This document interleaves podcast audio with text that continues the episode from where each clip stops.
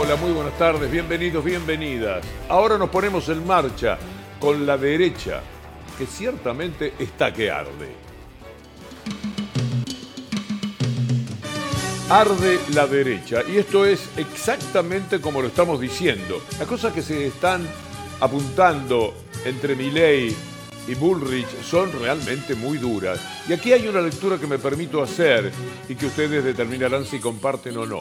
Da la sensación que uno y otro candidato ya dan por sentado que Massa va a ser parte del balotaje. Entonces queda un lugar y se lo están disputando fieramente, ferozmente, Milley y Bullrich. No paran de decirse cosas muy pero muy graves, que por otra parte, permítame también esta reflexión y la cotejo con la suya, llegado el momento del balotaje, si las cosas son como me permito pensar que Massa está y sería mi ley, por ahora claramente mi ley, pero también no hay que despreciar las posibilidades que tiene con eh, todo el aparato mediático detrás. Patricia Bullrich, uno de los dos, podrías acompañar entonces, debería acompañar a Massa. ¿Qué va a hacer el otro con lo que se están agrediendo? ¿Acompañarán? Es muy interesante el panorama que se abre para Massa a partir de esta posibilidad que a nosotros se nos ocurre analizar de esta manera. Vamos a empezar para mostrar qué es lo que se están diciendo. Por Bullrich, que ya antes de las PASO, eh, bueno, elogiaba a Milley, eh, abriendo la cancha otros debates y que prefería eh, debatir con él. Vamos a ver el comienzo. Creo que Javier Milei ha abierto espacios de debate interesantes en la Argentina y creo que si hay segunda vuelta eh, es importante eh, el voto que puede representar a, mucha gente. Si nos toca a nosotros ganar, eh, la posibilidad de poder discutir con, el bloque de mi ley, la posibilidad de discutir sin, digamos, ¿qué, prefiero yo? ¿Discutir con mi ley y no tener que discutir con un gobernador que te, que te quiere sacar todo? Discutir ideas, no discutir, digamos, can en esa etapa Bullrich estaba bien con Milley. Cambiaron las cosas radicalmente y ahora sí entramos a lo que nos permite decir que arde la derecha. Análisis de Patricia Bullrich sobre el debate. En una parte del debate intentaba Massa por un lado y Milley por el otro eh, preguntarse y responderse o, dejarte afuera eh, de la foto para polarizar entre ellos. Pero no lo lograron en ningún momento.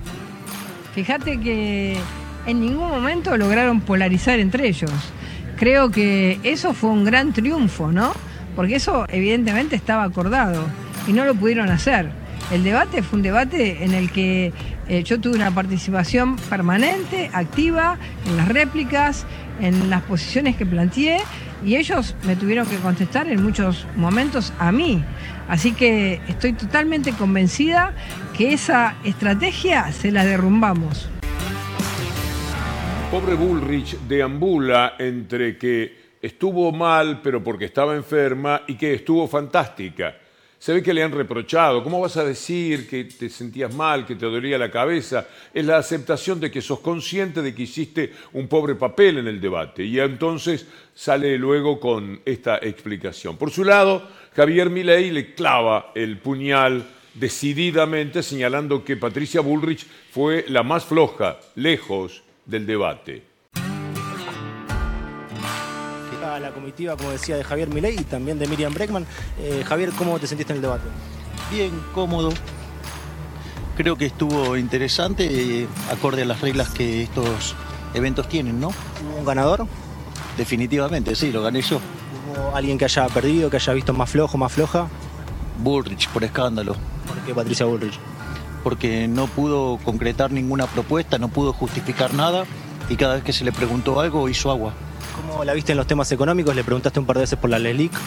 No, no, la vi muy, muy floja. Nunca explicó cómo piensa bajar la inflación y tres veces esquivó la pregunta de, del problema de las LELICs, que es la inflación futura, la emisión futura, que es inflación. Y frente a eso, en lugar de. le di una tercera oportunidad y la desaprovechó con una grosería. Hay mucho nerviosismo en el periodismo de ultraderecha, porque hablamos de política de ultraderecha pensando solamente en los políticos y los que llevan la voz cantante de todo lo cultural, son esos medios que acto seguido al debate trataron de decirnos ayer lunes que no había ganadores, eh, que no había perdedores, que estaba todo muy bien, que estaba todo igual, para ocultar o esconder un elefante entre muchos elefantes, que lo que había sucedido con Patricia Bullrich, cuyo papel fue, como dijo Milley, y en eso tiene razón, bastante desdoroso, muy pobre, muy triste, eh, muy inocuo, no eh, pudo empezar siquiera a ser candidata. Algo extra que tenemos ahora, preparado por nuestro compañero Martín Marchesi, que ya saben ustedes qué tipo de ediciones consigue presentarnos ante todas las ideas que tiramos sobre la mesa con el equipo de producción. Ahora vamos a tomar a Milley y a Bullrich en un combate directo, casi un cara a cara entre ellos. Juntos por el Cambio montaron una parafernalia enorme, tenían 50.000 votos para justamente inflar los resultados en favor de Bullrich. Él le pega más a Juntos por el Cambio que al kirchnerismo. Es parte de la forma en la cual, digamos, Bullrich miente abiertamente, ellos día a día inventan mentiras sobre mi persona para calumniarme, injuriarme, difamarme. Ahora vos le pegás más al, a quienes de alguna manera somos también oposición y representamos una cosa distinta. Después son levantadas por periodistas amigos y afines y eso todo desde la estructura de la señora Burrich. Bueno, porque un objetivo ahí te voy a dar claramente una de las personajes de la política más sucios y turbios que están dispuestos a hacer cualquier cosa con tal de ganar.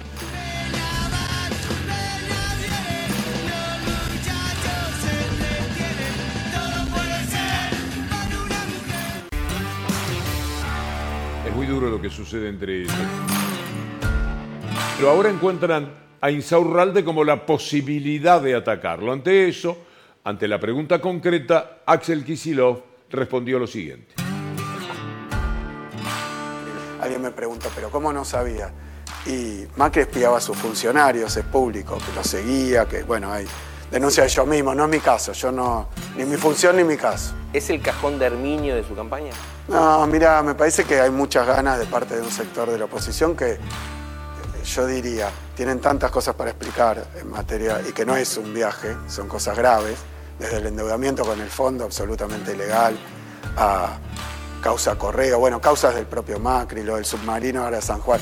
Yo no quiero entrar en esa trinchera, me parece que como cambiemos el macrismo y los diarios que juegan ahí, eh, que son los que han tratado de sostener este tipo de cosas, están, están este, preocupados porque Bullrich no le está yendo bien, lo vimos ayer en el debate, no le está yendo bien, entonces están buscando este tipo de cosas para, para darles una dimensión. Yo creo que se resolvió bien, rápido, y que el punto mío es seguir trabajando y lo estamos haciendo, no es que yo decía no hay que distraerse y, bueno, y después el, resto de las derivaciones por la gravedad que tiene se van a resolver donde se tengan que resolver. ¿Qué realmente importa de los hombres que están en la política es qué piensan hacer con nuestras vidas? Estamos finalmente a cargo de ellos, de un gobernador, de un presidente, de sus ministros, de lo que deciden. ¿Qué futuro puede uno avisorar del lado Kisilov. A mí me da la sensación de que ni siquiera hay que enunciarlo, porque está muy claro. Habrá escuelas, habrá universidades, habrá una gran contención para el laburante. Va de suyo, es lo que ha hecho. Del otro lado podemos pensar en Patricia Bullrich. ¿Qué va a hacer? Va, lo anuncia ella, va a reprimir en nombre de poner el orden eh, que corresponde para garantizar la cómoda vida de la parte de la sociedad que no tiene problemas, que no tiene que hacer piquetes por ningún motivo, salvo aquella etapa del corralito cuando una clase media se sintió afectada por eh, lo que sucedía desde el punto de vista económico. Entonces, es muy interesante saber que Patricia Bullrich es capaz de pensar en algo tan cruel, en un despropósito que está por afuera de, todos los derechos mínimos que le podemos conceder a las personas, así estén presas. Mire lo que dice mi ley, eh, Patricia Bullrich, que piensa hacer.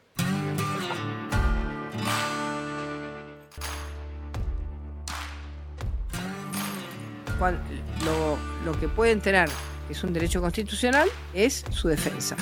Su defensa se graba. Su defensa se graba. ¿Cómo se graba? Claro, tenés, viste, cuando vos tenés un, un preso que le puede estar mandando un mensaje a alguien, vos grabás la conversación con, con su defensa. Vos grabás la conversación con, con su defensa. No podés eso. Sí, sí. No podés. Bueno, vamos, No. a, vamos a ponerlo en el Código Penal. Patricia, mírame. No podés eso. Un derecho, no, no es que me pongas a mí a defender delincuentes, pero es un derecho.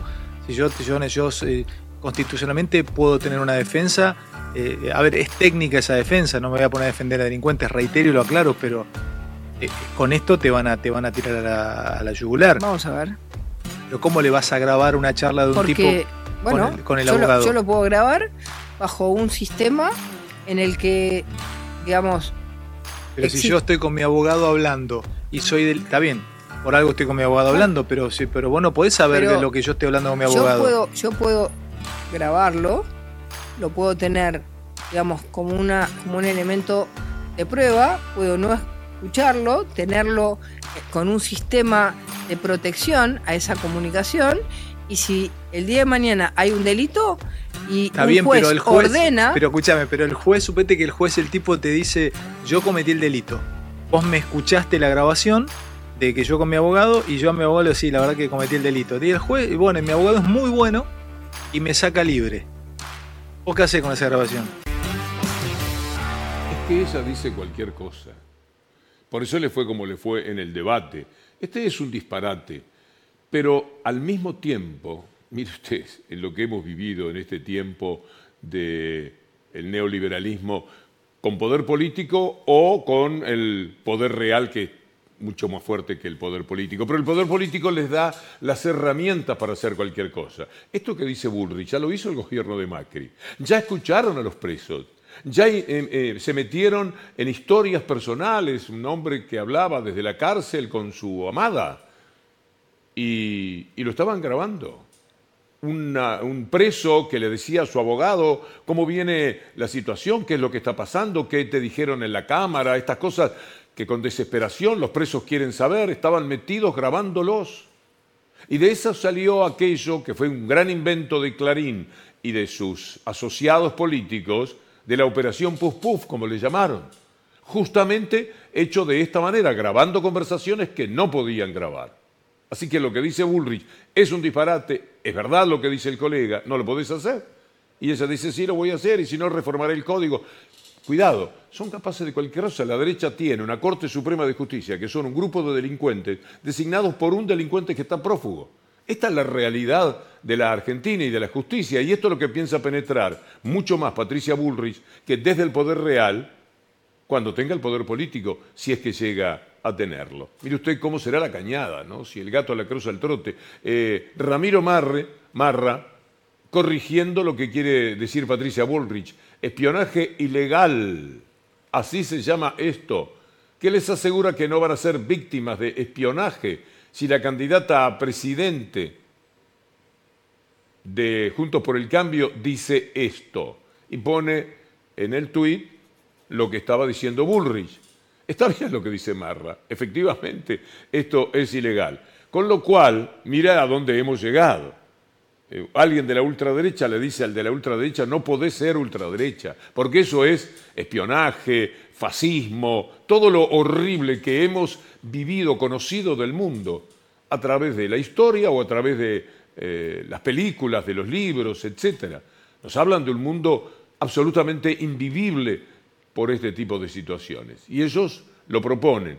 Pero da la casualidad que esta vez alguien de la ultraderecha sale a criticarlos. Un entrevero interesante el que tienen. Ahora veamos un tuit de Villarruel. Villarruel, eh, escandalizada por lo que dijo Patricia Bullrich. Patricia, esto es ilegal. No se puede hacer lo de escuchar las conversaciones, seguimos en ese tema. Lo que sí vamos a hacer es limitar la comunicación y eso significa que no puede haber celulares en las cárceles. No hay cárcel del mundo que no tenga teléfono.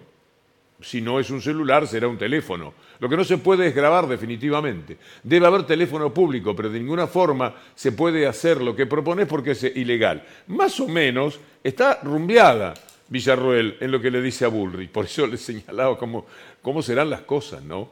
Eh, en el fondo es un poco gracioso, porque mire ahora este archivo de Villarroel, para que sepamos de quién se trata la persona que está corrigiéndole la plana a Patricia Bullrich desde eh, el grupo Milei. Escuchémosla.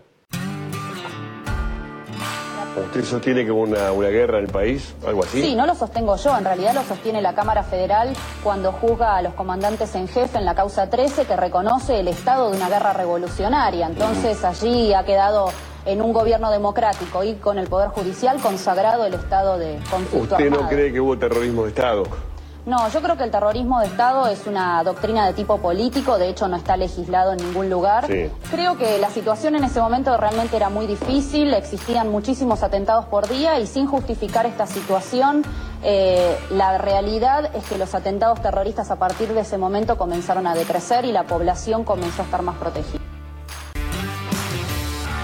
Está mal grabar, me parece espantoso porque lo dice eh, Bullrich, pero estaba bien todo lo demás, todo este tiempo tan espantoso que ella avalaba y que, además de avalar, si fuese vicepresidenta, cosa que también puede ocurrir, como además estaría ella en función de las fuerzas del ejército, apuntalaría, esperemos que este ejército sea distinto a aquel, fuertemente distinto, pero es un ejército de derecha. Siempre se compone en general con esas eh, ideas, con esa ideología. Bueno, ella apuntalaría cualquier desmán que se pueda cometer a futuro porque está avalando los del pasado. Estos son. Y después sale clamorosamente a decir, no, no se puede grabar, Patricia, no podés hacer eso, eso es ilegal. Y todo esto no era ilegal, estos asesinatos, esto que ella permitía, este robo de bebés, esta locura de tirar gente sin juicio desde los aviones, matarlos y después decir que era en un enfrentamiento, qué sé yo, todo lo que sucedía tristemente en los tiempos de la dictadura, avalado por ella durante toda su vida, recorriendo además eh, en sus visitas cada uno de los genocidas, acompañándolos. Así que lo de Bullrich está mal, pero lo de los genocidas estaba bien. Es todo un dislate, todo un inmenso disparate. Vía lo que pasó eh, y que eso tiene que ver naturalmente con comportamientos como los de Villarruel, los de Milei, los de Bullrich, etcétera, la ultraderecha de la Argentina. Eh, Acompáñeme en la lectura de lo que vamos a poner en pantalla ahora. Volvé Videla. Esto han escrito. ¿Y dónde ha ocurrido esto? Bueno, vandalizaron un bachillerato con estas frases que reivindican la dictadura. Esto sucedió en el Centro Educativo Popular Mariel Franco, en Villa Lugano. Las pintadas tenían un altísimo contenido de odio. Bueno, es lo que eh, proponen, es lo- a lo que empujan, es aquello que tienen en su corazón. Pero siempre, siempre hay una motivación económica detrás de quienes proponen estos horrores. Las dictaduras que sobrellevamos en América Latina en los años 70 tenían claramente un propósito económico. Cuando empezaron con Salvador Allende, lo que querían era imponer a los Chicago Boys aquello que les habían dictado Milton Friedman en los Estados Unidos y que ellos querían aplicar democráticamente no lo podían hacer porque no iban a ganar elecciones, porque el pueblo estaba del lado Allende. Fueron socavándolo, golpes de mercado, paro de camioneros, de todo le hicieron asociación con la CIA y con el diario El Mercurio, eh, en fin, Nixon, toda esa derecha tan potente de los Estados Unidos, la Embajada de Estados Unidos, hicieron algo, pero el propósito no era matar gratuitamente como asesinaron a miles de chilenos. El propósito no era solamente quedarse con el poder, sino usar ese poder para poner en práctica las ideas neoliberales. El neoliberalismo mata desde el origen, mató para imponerse y luego mata de hambre, mata quitando las ganas de vivir de gente que no tiene futuro desde el inicio mismo de su vida. Después nos hablan de la meritocracia, creando situaciones tan desiguales en el punto de partida. Eso es el neoliberalismo. Y sin embargo, con su inmenso poder, consiguen que la gente, en nombre de eh, principios que no tiene, o que desatiende, o que no sabe explicarlos, vote en contra de sus conveniencias, de sus necesidades. Esto pasa. Todo obrero que vota derecha está traicionándose. porque jamás la derecha va a pensar en él. La derecha va a pensar en cómo echarlo sin pagarle indemnización. Los gobiernos de cuño izquierdista, como les decimos, puede llamarle de mil maneras, progresista, etcétera, van a estar pensando en defender que no puedan echarlo como un perro a cualquier trabajador. Esto es muy, pero muy evidente. Hablemos del Partido Judicial, estos cuatro delincuentes del Apocalipsis. Dos de ellos, el que está a la izquierda y el que está entre Lorenzetti y Maqueda, designados por un delincuente prófugo más de mil días de la Argentina. Se llama Pepín Rodríguez Simón. El que era presidente de la República, Mauricio Macri, reconoció que designó a esos hombres por gestión de Pepín Rodríguez Simón. Naturalmente siempre detrás la mafia de Clarín, impulsando a que las cosas fueran así. Rosenkrantz hoy fue motivo de discusión en el Parlamento Nacional por todo lo que ha fallado, ya no solamente a favor de Clarín, sino de todas las corporaciones para las que trabajó en su vida. Estamos en manos de esta gente. La justicia no puede ser otra cosa que delincuencial, algo muy pero muy doloroso, tristísimo. Y esto afirma una dictadura del poder real, para colmo legal. Es muy pero muy grave lo que pasa en la Argentina y es único caso en el mundo. Puede haber alguna aproximación lejana.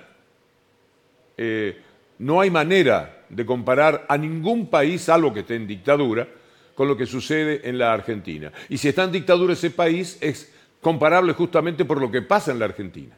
Porque si usted tiene un dueño de un diario y, una pequeña élite que pueden gravitar sobre la justicia de la manera que se les antoja, y la justicia hace lo que ellos quieren, bueno, hasta echan jueces como ocurrió con Ana María Figueroa, que dicho sea de paso, ya fue eh, firmado lo que tenía que firmar Alberto Fernández para que ella pueda continuar como jueza después de lo que decidió el Senado de la Nación. Pero antes la Corte Suprema la había echado y dijo, no va más, como si suspendiera a una persona que sirve el café en Palacio de Justicia. Tristísimo el panorama. Amigas, amigos, les decimos hasta mañana si Dios quiere.